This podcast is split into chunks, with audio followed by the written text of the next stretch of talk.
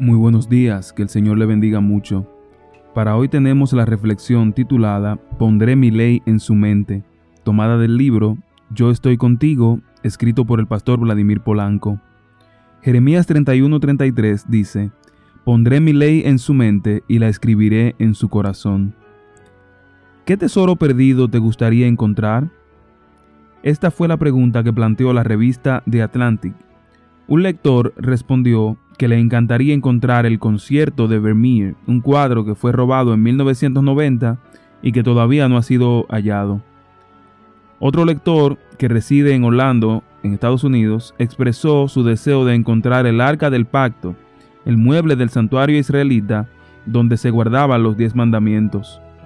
En realidad, medio mundo ha querido hallar ese magnífico objeto, colocado en el lugar santísimo del santuario hebreo. La importancia del arca no radicaba en el oro que la cubría por dentro y por fuera, ni en sus cornisas, ni en sus argollas, ni en las varas cubiertas de oro, ni en el propiciatorio de oro fino que se colocó encima de ella. La grandeza del arca radicaba en esto. En el arca pondrás el testimonio que yo te daré. Allí me manifestaré a ti y hablaré contigo desde encima del propiciatorio.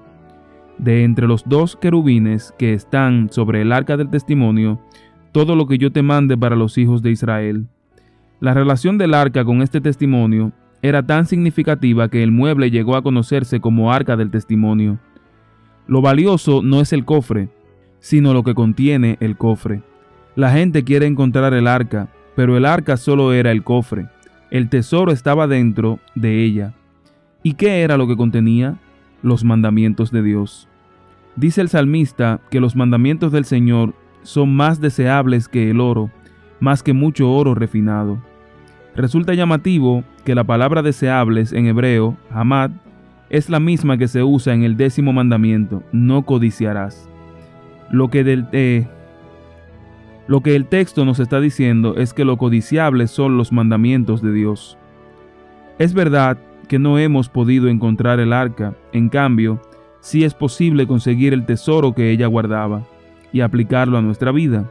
De hecho, hay otra arca en la que esos mandamientos serán guardados, y por eso el Dios que puso los mandamientos en el arca ahora nos hace esta grandiosa promesa. Pondré mi ley en su mente y la escribiré en su corazón. No es buscar el arca, es dejar que Dios haga de nosotros el arca donde hoy se coloque su ley. Que el Señor le bendiga y que esa arca sea nuestro corazón.